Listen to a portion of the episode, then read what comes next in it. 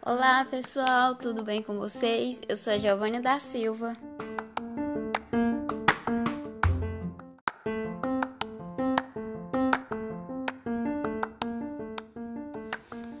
E eu sou a Mara Camila.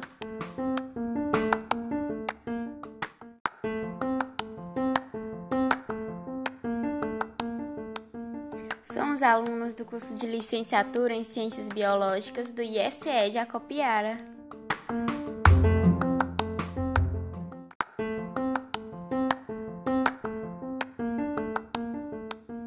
Estamos aqui na Rádio Biologia para mais um bate-papo. E como vocês já sabem, o assunto do dia é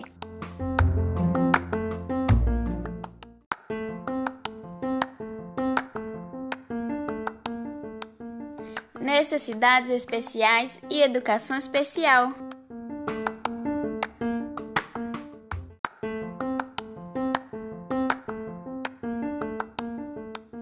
No programa de hoje, vamos responder algumas das perguntas mais frequentes dos nossos ouvintes sobre esse tema.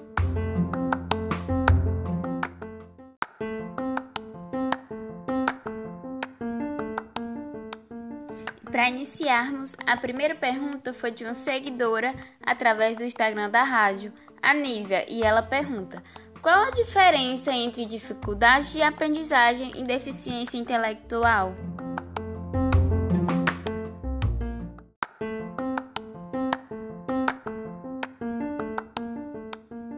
Bom, a deficiência intelectual é muito abrangente e envolve fatores como a memória, a percepção, a atenção, o raciocínio, entre tantos outros. É uma anormalidade que pode ser psicológica ou fisiológica e que dificulta o processo de aprendizagem ou até mesmo o desempenho de certas atividades. Também tem uma grande influência genética.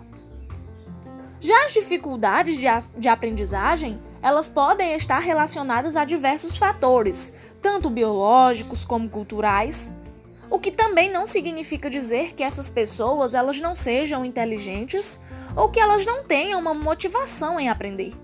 Varia de caso para caso e envolvem problemas tanto na leitura como na escrita, entre outros. Alguns transtornos, como o autismo, também podem ser fatores causador do déficit de aprendizagem.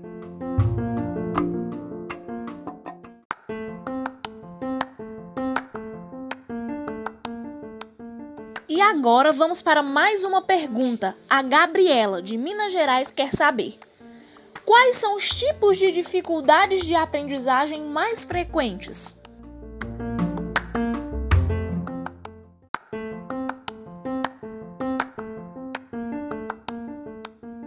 Boa pergunta, Gabriela. Bom, as dificuldades mais frequentes está incluem a descalculia, a dislexia e o TDAH. A descalculia é um transtorno de aprendizagem que geralmente aparece quando as crianças estão em idade escolar. E alguns sintomas incluem dificuldades para contar, especialmente quando é de trás para frente. É atraso na aprendizagem para somar números, para saber qual número é maior do que o outro. E o tratamento ele deve ser feito em conjunto com os pais, com os familiares, amigos, com os professores e consiste em ajudar a criança a desenvolver estratégias que permitam contar o seu problema.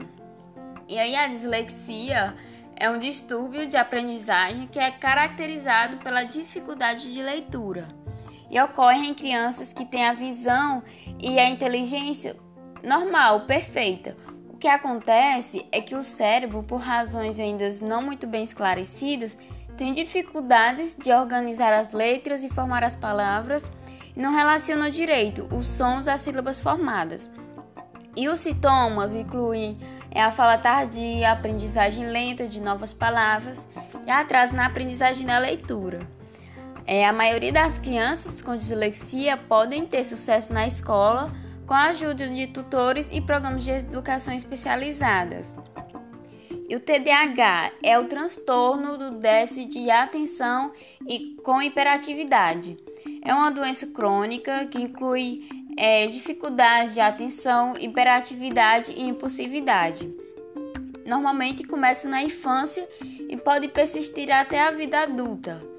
É, pode essa doença é, também contribuir para a baixa autoestima da criança ou do, da, do adolescente, do adulto, relacionamentos problemáticos, dificuldade na escola ou no trabalho.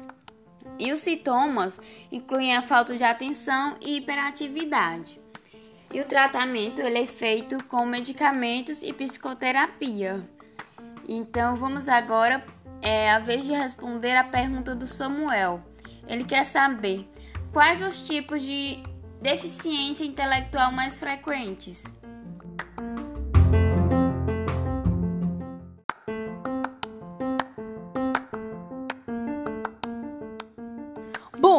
A deficiência intelectual ela é classificada aí em quatro níveis. E quanto mais leve for esse nível, menor vai ser a possibilidade de se encontrar uma causa.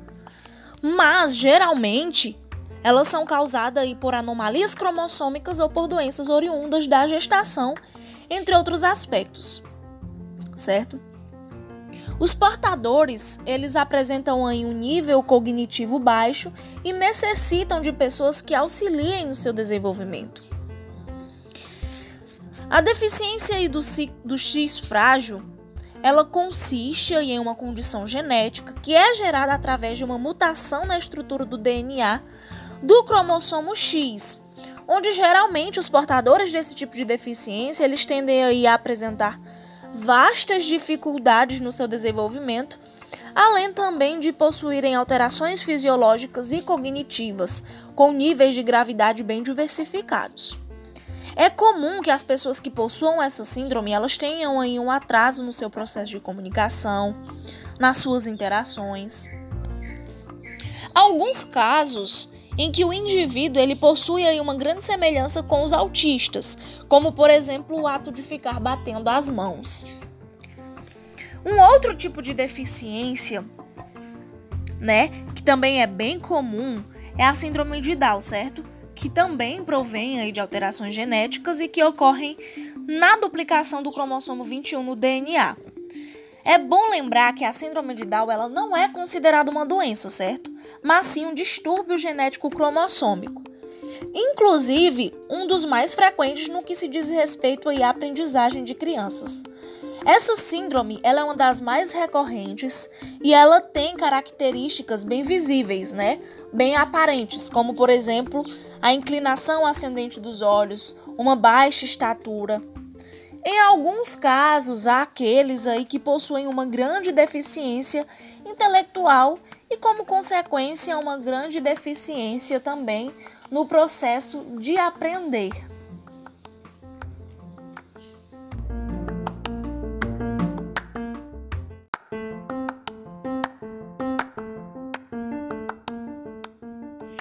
E olha só, a nossa rádio ultrapassando fronteiras. Temos aqui a Tatiana, que nos acompanha diretamente da Califórnia. Obrigada, Tatiana, pela audiência. E a pergunta dela é a seguinte: Qual a diferença entre educação especial e educação inclusiva?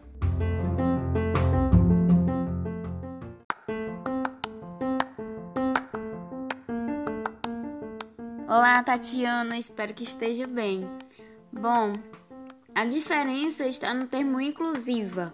Na educação especial, o ensino é totalmente voltado para alunos com deficiência. Já na educação inclusiva, todos os alunos com ou sem deficiência têm a oportunidade de, de aprenderem, de conviverem juntos. A ideia da inclusão ela é mais do que garantir o acesso à entrada de alunos nas instituições de ensino o objetivo é eliminar obstáculos que limitam a aprendizagem e a participação no processo educativo. No caso das instituições especializadas, os professores, eles possuem uma formação complementar e, em geral, há equipamentos para atender algumas demandas dos alunos. Assim, os objetivos da educação especial são os mesmos da educação em geral. O que difere é o atendimento, que passa a ser de acordo com as necessidades individuais de cada, de cada pessoa, de cada aluno. É, é importante lembrar que a diversidade em si ela não caracteriza uma educação inclusiva, Uma escola ela pode ser um espaço diverso que acolhe crianças com diferentes vivências e realidades, mas ela só será inclusiva se desenvolver um senso de pertencimento e de participação entre os seus alunos. Então, agora a gente vai para a próxima pergunta, que é do Cleanto, lá de Martins, no Rio Grande do Norte. Abraços para a galera do Rio Grande do Norte que estão nos acompanhando. E ele pede para falar um pouco sobre as necessidades educacionais especiais.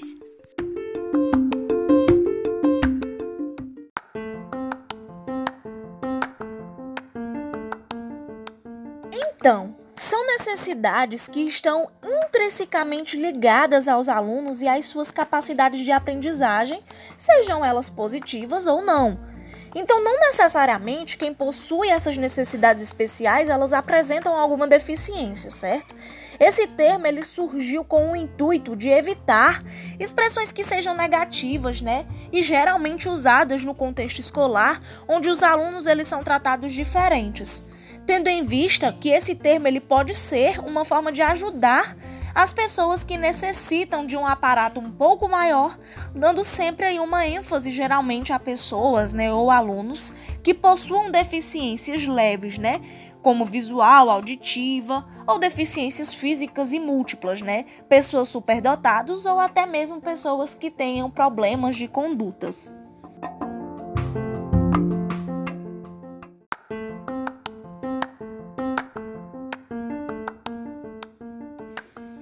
Vamos agora para mais uma pergunta. A Liliane, que é professora do IFCE de Acopiara, pergunta: O professor, ele precisa conhecer cada deficiência para trabalhar com pessoas com necessidades especiais?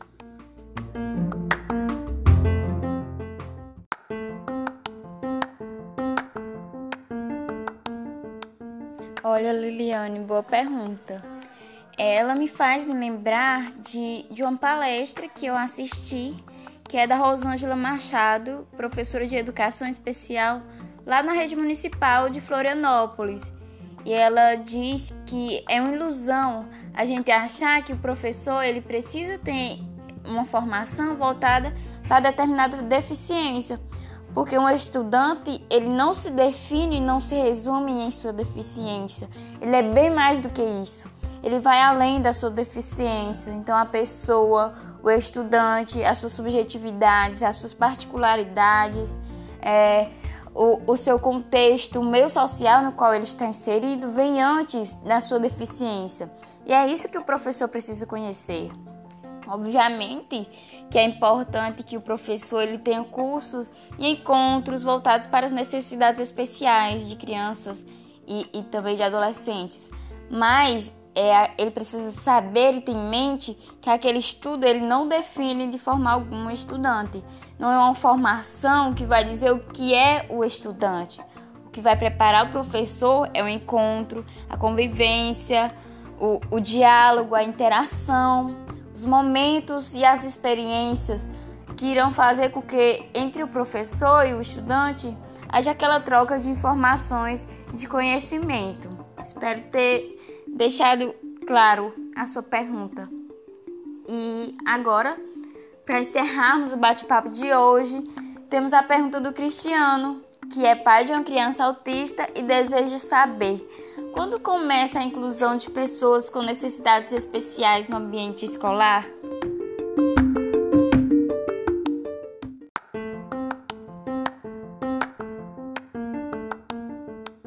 Olha, o professor, ele tem o papel de instruir alunos como seres que são capazes de pensar, enfatizando suas próprias conclusões e inserindo-os na sociedade. Logo, pessoas que se encaixem no quadro de necessidades especiais, de deficiência intelectual, ou até mesmo que possuam alguma das citadas dificuldades de aprendizagem, ainda que em minoria, né, se for relacionado aí a quantidade de pessoas que não possuem nenhum dos três tipos de problemas já citados, eles também necessitam de uma atenção e de serem tratados de forma igualitária e inclusiva, visto que é na escola o local onde ocorre aí o processo de passagem, né, da vida familiar para a sociedade, participando e atuando como tal. Então, a inclusão escolar ela faz parte do processo de proporcionar o desenvolvimento dos sentidos cognitivos, intelectuais, certo? De cada aluno. Então, o professor ele deve se reinventar, ele deve buscar meios que encaixem esses alunos de forma efetiva, assim como os demais, promovendo qualidade, promovendo igualdade, ao mesmo tempo em que se mantenha o respeito às diferenças, o respeito às especificidades de cada aluno, sempre caminhando para uma escola, para uma sociedade, um futuro inclusivo, onde de fato a educação ela seja para todos. Então a inclusão ela começa aí com a chegada desse aluno à escola, mas é preciso garantir a permanência desse aluno, garantir a aprendizagem.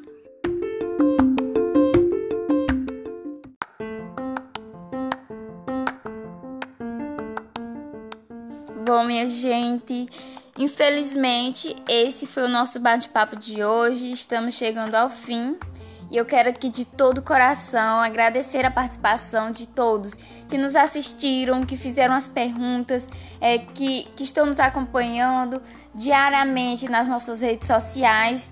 Eu gostaria de dizer que amanhã a gente tá de volta com mais um tema e esse é surpresa, tá bom? Então, tchau, tchau, beijos e até a próxima!